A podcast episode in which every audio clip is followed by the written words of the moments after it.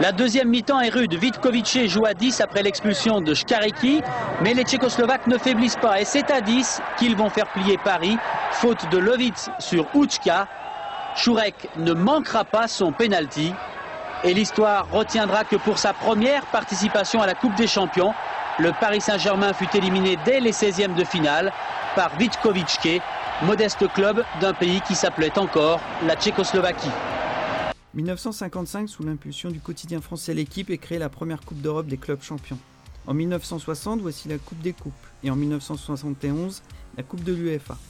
Pendant que nos amis italiens, espagnols, allemands, anglais, belges, écossais, portugais, hollandais, norvégiens, bulgares, yougoslaves, russes remplissaient leurs armoires à trophées, la France a quant à elle appliqué pendant 38 ans à la lettre la devise du baron Pierre de Coubertin L'important c'est de participer. Les Verts de 76 et les valeureux Bastiers de Claude Papy en 78 nous laissaient le droit de rêver dans les années 80, et pourtant. Alors les clubs français de notre enfance étaient-ils vraiment taillés pour l'Europe? Pour débattre sur cette question, le FC Vintage accueille le numéro 10 portugais à l'instar de Mario Coluna, Rui Costa ou Deco. Bon dia Manel Bon dia L'italien de cœur au même tac ravageur qu'un Gentile, Baresi ou Materazzi. Buongiorno Yolan. Ciao, ciao, buonasera a tutti. L'attaquant infatigable, tel un cocard Vérel ou Six. Bonjour Fabien.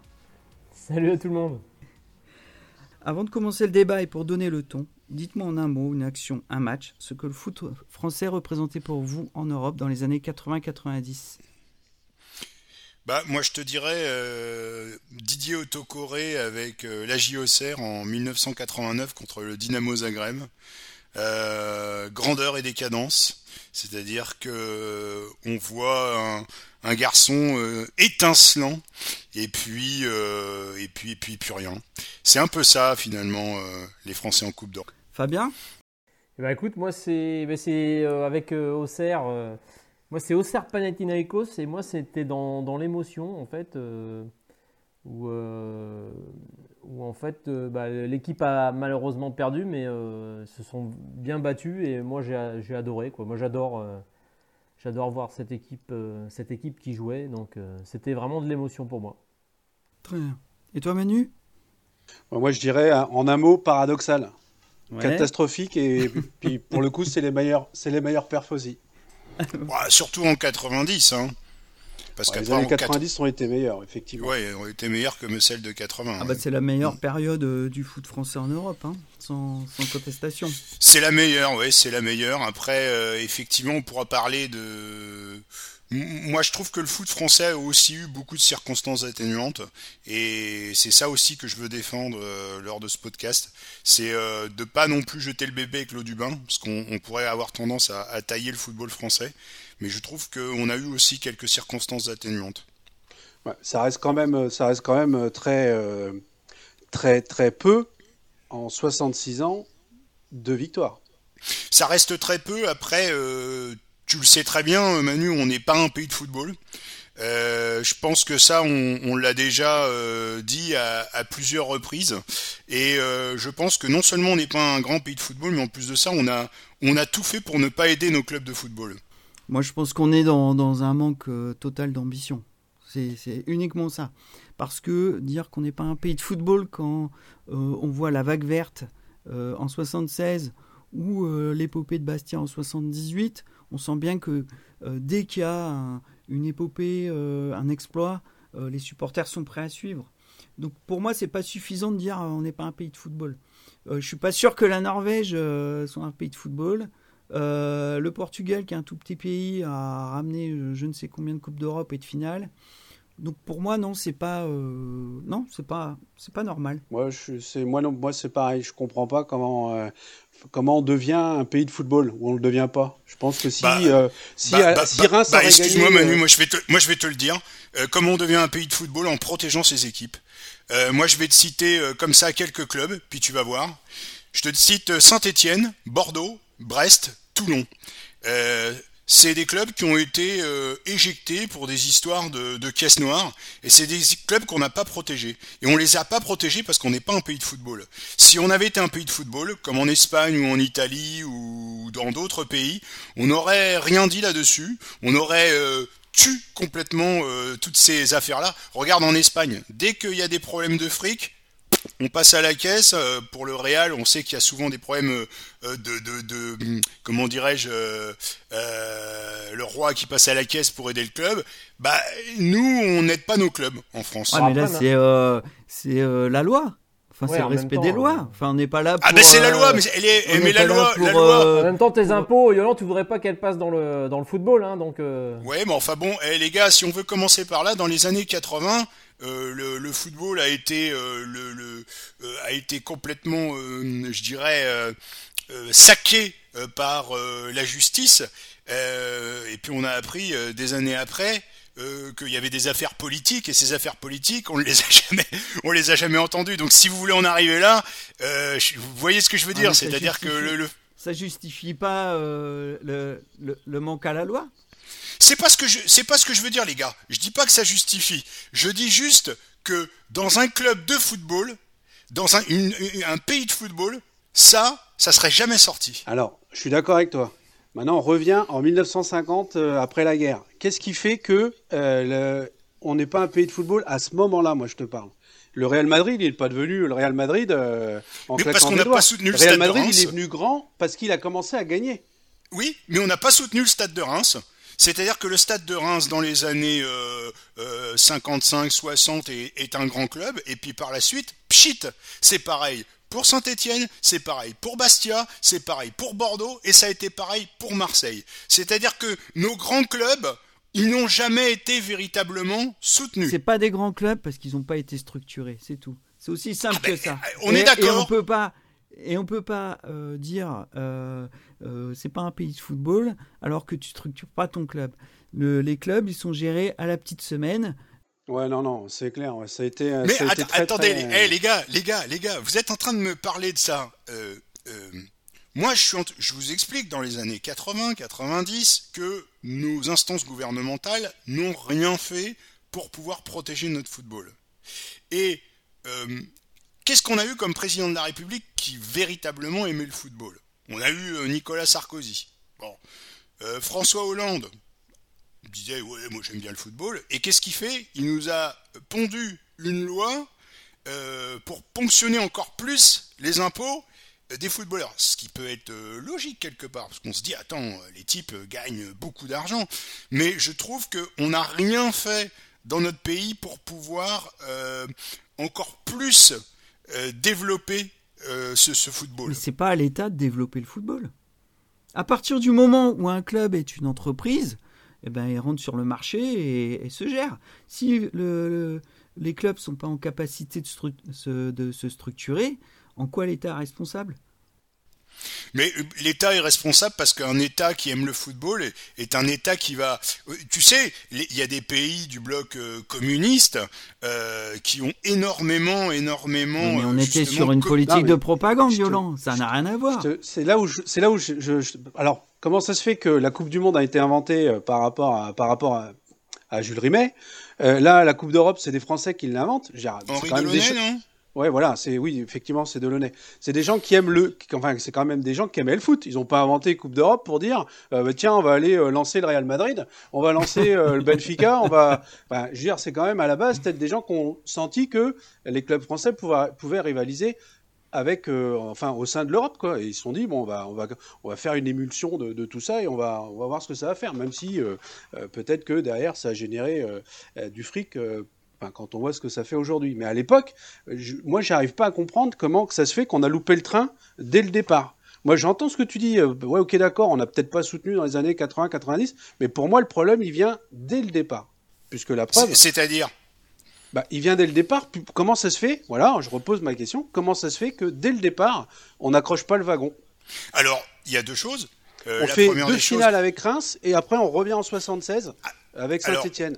Là où je rejoins Francky, et c'est ce que, ce que dit Francky est tout à fait juste, c'est un manque d'objectif. C'est-à-dire que euh, quelque part, euh, de ne pas voir le premier président qui a vraiment mis un objectif, euh, c'est Bernard Tapie, et du coup ça s'est couronné par une victoire en 1993, ça c'est un fait. Et puis aussi parce que on a mis du temps, nous Français, à être un pays de, de sport. Véritablement. La France qui gagne, on en avait parlé, rappelez-vous, c'est la France des années 80, c'est là où on a commencé à gagner, c'est là aussi où euh, on a commencé à avoir des prémices intéressantes en Coupe d'Europe qui se sont matérialisées en 90, et patatrac, pas de bol, l'arrêt Bosman qui fait que tout ce qu'on a construit a été aussi dilapidé par rapport à justement cette... et je vais même aller plus loin, je vais prendre le cas de Paris qui n'a pas eu de problème de caisse noire, qui n'a pas eu de problème de quoi que ce soit. Pourquoi qu'ils n'ont pas enchaîné alors à ce moment-là? Ils font deux finales 96-97 et jusqu'à la dernière il y a deux ans, euh, on les a plus revus. Après, ils étaient dans une. Après cette époque-là, en fait, tu, sais aussi que le sport en France, tu as beaucoup beaucoup de sports qui sont, qui sont créés, il y a beaucoup de choses qui sont faites pour tout le monde. Et effectivement, on n'a pas une grosse majorité de gens qui vont être euh, football. Donc du coup, euh, ça pêche un peu moins et c'est moins, c'est moins populaire. Mais ça, mais ça qu'aujourd'hui on soit pas un pays de football, ça, moi, il n'y a aucun problème là-dessus. Je le, je le, constate et je, et je suis d'accord. Mais moi, encore une fois, c'est par rapport à, à la ligne de départ. Qu'est-ce qui fait que, voilà, on n'est pas, on n'a pas accroché et qu'est-ce qui fait que derrière, euh, voilà, les autres sont devenus. Euh, je suis pas sûr que le français, euh, que le français, que l'italien je sais pas moi, après euh, début du siècle, il s'est dit euh, tiens nous on, a, on est devenu un pays de football. Euh, tiens nous les Anglais on est devenu un pays de football. Ce qui est intéressant, ce qui est intéressant dans vos propos les gars, c'est que les années 80 pourtant on, on, semble jamais aussi fort. On fait une demi-finale de Coupe du Monde en 82, on gagne l'Euro en 84. On, gagne, on fait une demi-finale en 86. Tous les internationaux. On gagne les Jeux Olympiques. On gagne les JO, tu as raison. Tous les internationaux euh, français jouent en France, mis à part euh, Platini et peut-être Didier Six. On se dit là, euh, banco quoi. Et pourtant, il se passe pas grand-chose. Et après, tu peux aussi. est-ce que est-ce qu'il n'y a pas une question à se poser au niveau de la formation justement des jeunes où on a mis beaucoup beaucoup de temps à comprendre qu'il fallait former les jeunes pour pouvoir après constituer des bonnes équipes pour pouvoir aller chercher justement ces équipes en Europe? Mais, mais elles sont. C'est très intéressant. Elles sont, très intéressant. elles sont bonnes en quoi, Fabien, puisque tu n'as rien gagné? Oui, mais c'est très intéressant ce que dit Fabien. C'est très intéressant ce que dit Fabien, parce qu'en 76, quand euh, Saint-Étienne euh, fait la finale de la Coupe d'Europe, il y a une majorité de joueurs qui sont formés euh, à Saint-Étienne. Et en plus de ça, il y a cet élan populaire. On aime cette équipe parce qu'il y a beaucoup de joueurs qui ont été formés à Saint-Étienne. Donc du coup, il y a eu cette logique de formation par Nantes, par Auxerre, par Sochaux, et par d'autres clubs. Mais tout ça, ça a aussi été cassé euh, après par l'arrêt Bosman. C'est encore une fois, c'est ce que je dis, c'est que la France a, tenté de mettre des choses en place. Euh, ils y sont allés petit à petit, mais à chaque fois, il y a toujours eu quelque chose qui fait que ça a été euh, cassé en deux. Oui, mais l'arrêt Bosman, c'est 94-95. Qu'est-ce que tu as fait entre 1956 et 1994 Eh ben, t'as préparé. Ah bah t'as préparé, t'as bien préparé. T'as bien préparé. Ouais, mais tu es, es allé, allé, tu es allé un peu moins vite que les autres, mais t'as préparé. Et, et, puis quelque, encore une fois, c'est ce que je dis. La, la, la France est pas un, la France n'est pas un grand pays de, euh, de football, mais n'est pas un grand pays de sport dans les années 50, et pourtant, tout simplement. La France se considère comme le cinquième championnat en, Europe. Alors moi, je comprends pas. Mais tu, tu, tu l'as dit en démarrant, Francky. Tu l'as dit en démarrant. Euh, fidèle à la phrase de Coubertin, l'essentiel est de participer. Et, quelque part, on est resté pendant des années avec ce truc-là. Moi, quand je rentrais sur un terrain de foot, je me disais toujours, l'essentiel est de participer, parce que c'est ce que j'avais entendu. Euh, et, Didier Deschamps et Marcel Desailly, quand ils sont allés en Italie et qu'ils sont revenus, ils ont dit non, l'essentiel n'est pas participer, l'essentiel est de gagner véritablement. mais est-ce que la France, justement, n'a pas voulu euh, mettre autant de fonds qu'ont mis les Espagnols, les Italiens et euh, voilà, tu es toujours sur un modèle de business où euh, bah, les Français sont peut-être euh, restés un peu en arrière et puis on laissait faire un peu les choses et, ah bah ça c'est sûr qu'on n'a pas ça c'est sûr qu'on n'a pas le comment dirais-je moi je me souviens il y avait un truc qui m'avait marqué c'était en 97 je vais je vais à Barcelone et on est sur les Ramblas et partout partout partout t'as des écharpes ou des mugs ou des assiettes du FC Barcelone. Et tu te dis, ben voilà, c'est ces gens-là, ils ont tout compris. Ils ont tout compris euh, sur comment ils pouvaient ramasser encore plus de fric euh, grâce au grâce au football. Et Manu, toi qui es fan euh, du FC Porto ou, même de, ah, Benfica, tu sais que là-bas, il y a, y, a, y a... Mais moi, c'est ce que je dis, ça a créé une émulsion. Parce que moi, tu, quand tu vois la rivalité qu'il y a au Portugal entre Benfica, Sporting et Porto, euh, je pense que quand les mecs de Porto, ils ont vu que Benfica, ils commençaient à régaler sur la scène euh, euh, européenne, bah, Sporting a enchaîné en 61 avec la coupe de, en 61, pardon, 64 avec la coupe des coupes à gagner. Et bah Porto, Porto, et voilà, ils avaient qu'un but, c'était de la gagner et de dire, bah nous aussi, on est capable de, de gagner en Europe, quoi. Donc moi, il y a un petit peu côté, un petit côté émulsion qui aurait dû se générer, euh, ouais, au début des années 50-60 pour que derrière, après, ça puisse s'enchaîner. Mais je pense que ce pas sont, ça. Euh, je pense que ce sont des clubs qui ont tout de suite compris l'intérêt de gagner une Coupe d'Europe, en fait, tout simplement, et le rayonnement que ça pouvait amener à, au niveau international. Ce que n'a pas compris la France, la France est restée sur une forme euh, c'est un terme un peu à la mode, donc je l'utilise avec des guillemets, mais un peu dans l'entre-soi, euh, mais sans avoir ce rayonnement euh, à, l'international. Et je pense que c'est là qui, loupe le coche, parce que pour moi, la France, enfin les clubs français, la Coupe d'Europe, c'est tout bonnement la loose en fait, mais la loose éternelle quoi. C'est, je, ne comprends pas avec les équipes qu'il pouvait y avoir dans les années 80-90, comment on a fait pour pas ramener plus de coupes. Alors après, euh, ça, ça, m'amène à une, autre question, c'est quel est votre rapport à la Coupe d'Europe? Parce que Fabien, lui, a parlé d'émotion, euh, Manu de paradoxe, euh, Yolan, grandeur et décadence. Donc votre rapport à la Coupe d'Europe, c'est quoi? Parce que finalement, qu'est-ce que c'est une bonne Coupe d'Europe pour un club pour vous? Bah, moi, moi, pour prendre la parole, je dirais victoire. C'est la victoire. Parce que moi, j'ai deux cultures. Euh, je suis né en France, je suis supporter des Girondins de Bordeaux, et j'aurais aimé qu'un jour euh, Bordeaux soulève, en 96, euh, soulève la Coupe UEFA contre le Bayern, mais quand ils ont fait un parcours encore plus récemment avec l'épopée de, Laurent Blanc, j'aurais aimé qu'ils aillent au bout, et puis qu'avec Bordeaux, j'ai cette joie de, pouvoir gagner une Coupe d'Europe. Le fait de participer et d'avoir eu comme ça une excitation sur deux saisons ou trois saisons, bah, c'est bien, mais voilà, j'ai pas été jusqu'au bout, quoi. Donc toi, c'est la victoire. Ouais, voilà. Moi, je suis pas, je suis pas comme Manu. Moi, en fait, euh, on parle de victoire. Moi, j'ai, j'ai adoré le parcours. Et, euh, et, comme on dit souvent, euh, c'est pas en haut de la montagne que, qu'on connaît le bonheur, c'est plutôt au moment de la gravir. Et en fait, si tu veux, moi, c'est ça. C'est-à-dire que quand tu vois les clubs qui commencent à évoluer, évoluer et à monter un petit peu. à la rigueur, pourtant je ne suis pas comme ça hein, sur le terrain quand je rentre, je veux gagner, hein, c'est pas un problème. Mais je veux dire, aujourd'hui, euh, moi, ce qui m'éclatait, c'était de voir euh, les équipes progresser. Euh, moi, j'ai suivi beaucoup, beaucoup au CERF, et donc, moi, je les ai toujours vus quand même progresser, même si tu ne gagnes pas en finale. Mais au moins, tu passes tes tours, tu commences à rentrer, tu commences à faire les, premiers tours, tu commences à continuer un petit peu plus haut, puis tu arrives sur des quarts de finale. Donc, pour moi, ça, c'était l'éclat, quoi. Je veux dire, c'était super, quoi. Alors, il y avait but de Lasland ou pas sur son ciseau Ah ben, si, ça avait, si on avait été allemand, l'arbitre aurait forcément accordé le but. C'était, n'empêche que c'était, c'était hyper frustrant en ce moment-là. Eh oui. c'était, des émotions. C'était, c'était hyper frustrant. Moi, je trouve que, euh, bon, je l'ai dit, hein, c'était des illusions, euh, grandeur et, et décadence. Euh, mais on a eu, euh, on a eu quand même dans les années 80 de, de, des, moments, des vrais moments où on y a cru.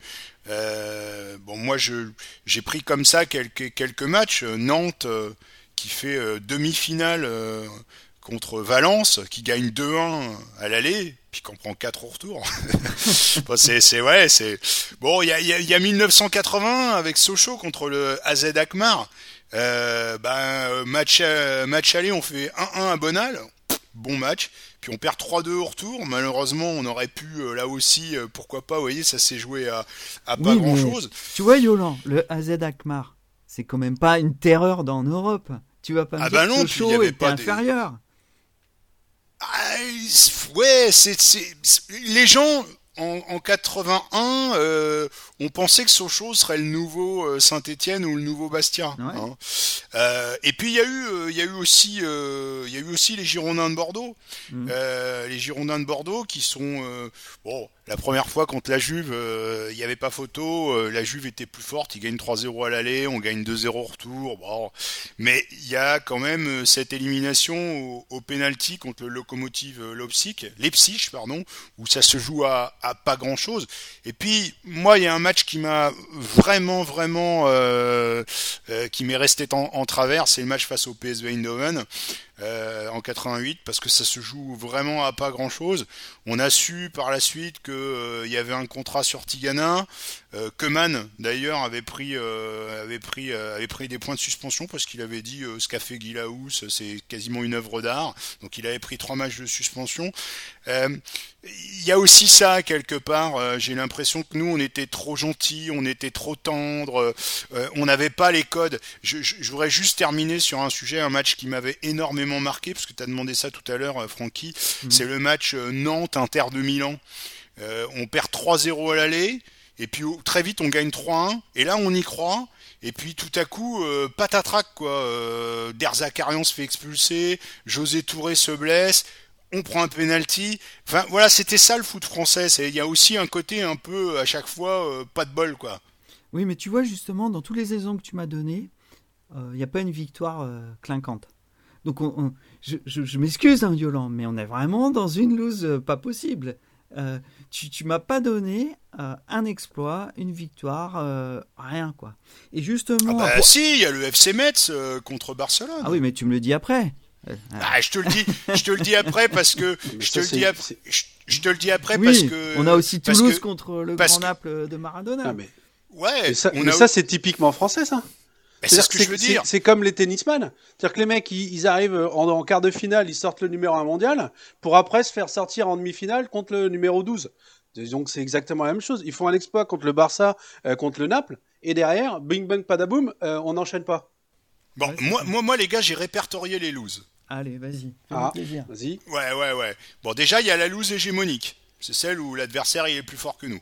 Ça, celui-là, il n'y a rien à dire. Ensuite, il y a la loose endémique. Vous savez, c'est la loose où globalement tout se passe bien. Vous avez la bière, vous avez la pizza, ça commence bien les dix premières minutes.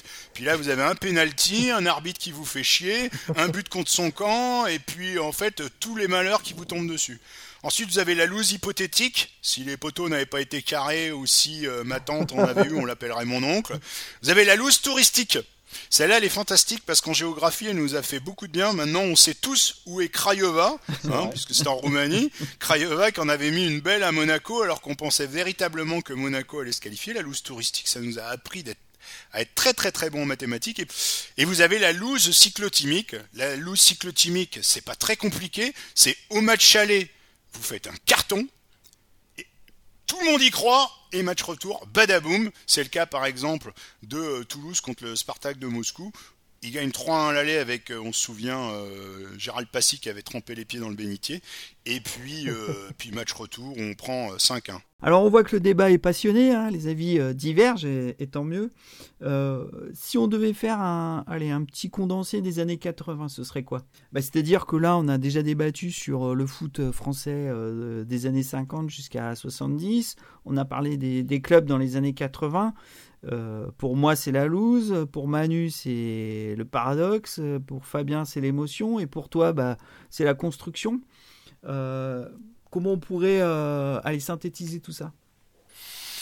Bah, Comment on pourrait synthétiser tout ça? C'est que on a, à mon sens, on a construit, pour moi, dans les années 80, les je dirais, succès des années 90, qui sont peut-être pas suffisants aux yeux de, vous tous, mais je pense par exemple que euh, tu parlais de Bordeaux tout à l'heure, euh, Manu, mais euh, Marseille, le Paris Saint-Germain, Nantes, Auxerre, on n'a jamais eu autant de clubs qui finalement ont flirté avec euh, les finales ou demi-finales. Ça a été nos meilleures années et ça c'est aussi le fruit du travail qui a été réalisé dans les années 80 indiscutablement.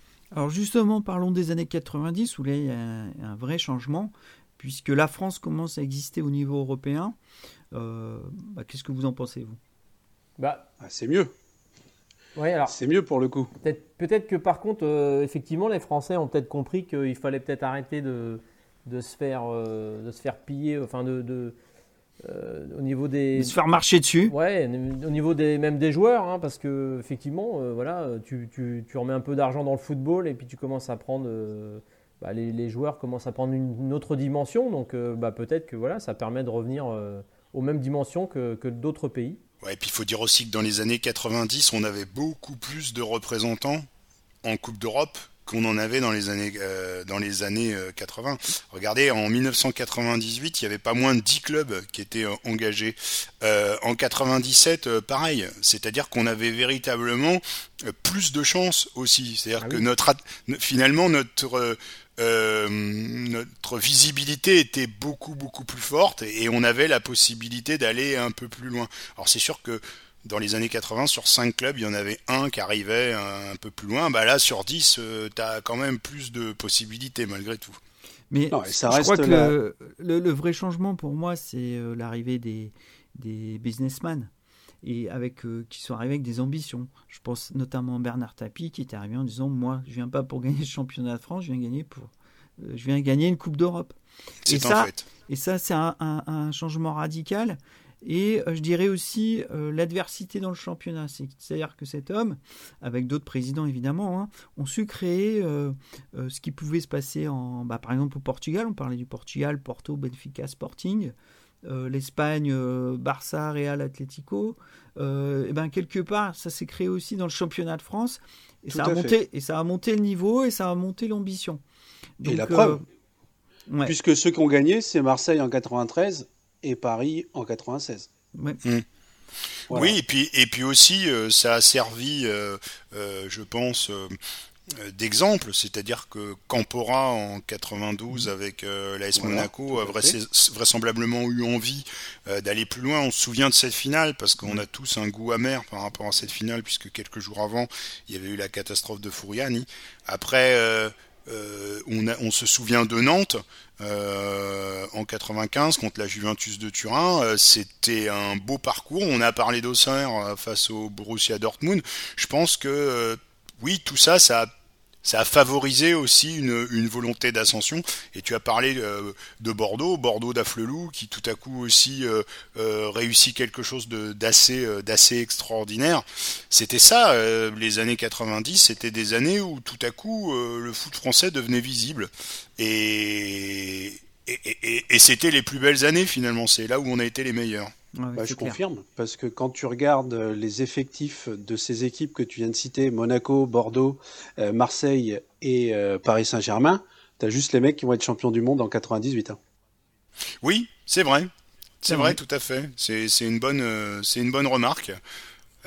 c'est une bonne remarque. Après, Donc, ils ont appris en France. Ils ont été validés leur, leurs examens à l'étranger, puis ils sont revenus, puis on a gagné la Coupe du Monde. C'est vrai. Et entre-temps, tu as quand même l'arrêt Bosman en 95 qui, qui facilite euh, beaucoup les choses aussi. Bah, je pense que l'arrêt Bosman il a plus facilité euh, la construction d'équipe de France en 98 que, les, que euh, la victoire de Coupe d'Europe de club. et je suis pas certain que arrêt Bosman ou pas, on aurait fait mieux. quoi. Je ne suis pas certain. L'identité du foot français en Europe. La loose, le panache, les exploits, les actes manqués, le manque de moyens, le manque d'ambition pour, pour, conclure, ça serait, ça serait la loose quand même. Ah, merci. Pour finir, je reste convaincu que euh, la France aurait dû faire mieux. Voilà, là-dessus, euh, euh, voilà, moi c'est quelque chose que je n'explique toujours pas. Comment qu'une puissance, une nation comme la France, on ait aussi peu de trophées à ce niveau-là. Ouais, pour moi c'est un petit peu tout à la fois. Euh, c'est un c'est un petit peu tout à la fois. Après, euh, euh, ce que je reproche à, à ce football français, c'est qu'il n'ait pas eu l'intelligence de se regrouper par président pour euh, pouvoir justement euh, avoir une force de frappe et se dire euh, voilà on va s'aider les uns les autres mutuellement pour pouvoir justement être un peu plus un peu plus visible sur la scène européenne. je pense que c'est ça qui nous manque aussi, c'est que les présidents avancent seuls dans leur coin et il n'y a pas cette il a pas cette réflexion commune qu'aurait pu avoir un tapis parce que je suis sûr qu'à un moment donné tapis il aurait dit à tout le monde allez les gars on se réunit moi j'en ai marre de passer pour pour, euh, pour un Gugus. Et, il nous manque aussi ça, cette structure, cette, euh, cette vision. On n'est pas, on n'est pas très visionnaire en fait. Et c'est ça qui, qui, qui à mon sens, euh, nous manque. On est dans un football de clocher en fait. C'est, oui. c'est, je pense que, enfin, en tout cas, l'expression me semble bonne parce que on est, on est vraiment dans l'amateurisme complet par rapport à, d'autres pays. et puis, au-delà des moyens, moi, ce que je comprends pas, j'ai recensé un peu les, les équipes qui ont gagné des Coupes d'Europe. Il y a Ipswich Town en 80. Godberg. Ah ils, en avaient mis une belle à, eh, ils en avaient mis une belle à Saint-Etienne d'ailleurs en 81. ouais, ouais. Godberg qui en gagne deux. 82 et 87 avec Glenn. Ouais. Vidé Vidéoton en finale contre le Real. Vidéoton, ouais. club hongrois hein, qui existe plus. Ouais, je me souviens. Mais il y avait Laszlo Bologna, non? Et c'est pas de te rattraper. Le Dynamo de Tbilisi. Ouais. Ah, ça, c'est les Géorgiens, ça. Euh, ouais, ouais, mais... Donc, je veux dire, en quoi. Euh, allez, on va parler des cinq plus gros clubs. Aberdeen. Ouais, Aberdeen. FC Malines. ne serait-ce que Coupe des Coupes. Hein. Voilà. En quoi les clubs français sont inférieurs à ces équipes? C'est pas possible. Ouais, mais les mecs, ils se préparaient pendant 3 ans pour arriver à ce niveau-là, les gars. oh bah écoute, euh, Francky, moi j'ai mieux en 1983. Euh, il y a le Paris Saint-Germain qui, qui, perd contre le Thor Vatarchei, euh, qui est en, en, non mais en quart de finale. Et alors ce qui est très drôle, c'est que à l'aller Paris gagne 2-0 et qu'au retour il y a, y a on, on, on perd 3-0 ce qui est assez fou, et qu'il n'y a pas le retour d'image parce que les, les, les, les, caméramans ont fait euh, une, euh, une grève. Et c'est Yves Mourouzi et euh, Michel Denisot qui expliqueront tant bien que mal l'élimination du Paris Saint-Germain en 1983 en quart de finale. Est-ce que vous vous rendez compte, s'il y a des jeunes auditeurs qui écoutent, on était quand même en quart de finale. Tu vois ça aujourd'hui, toi, un truc pareil, c'est impossible. impossible. Là, t'as tous les Champs-Élysées, qui t'as plus d'arc de triomphe, là. on, va se, on va se quitter pour la dernière de l'année. Euh, est-ce que vous avez un mot à dire à nos auditeurs ou à quelqu'un en particulier peut-être? Joyeux Noël à tous. Bah non, c'est la dernière de, de l'année et on vous souhaite à tous euh, d'être en pleine forme et qu'on puisse se retrouver euh, pour 2022 pour d'autres aventures. Eh bien, moi, je vais finir par une citation de Maradona, puisqu'il y a pile un an, on enregistrait notre premier podcast. C'est vrai. Donc Maradona déclarait Si je le pouvais, je demanderais au Père Noël de toujours avoir 25 ans. Je pourrais ainsi euh, éternellement jouer au football. Ah, c'est vraiment trop beau. C'est beau. Ouais, Diego. Philosophe. Eh oui, bonne fête à tous. Merci, ciao, ciao. Ciao.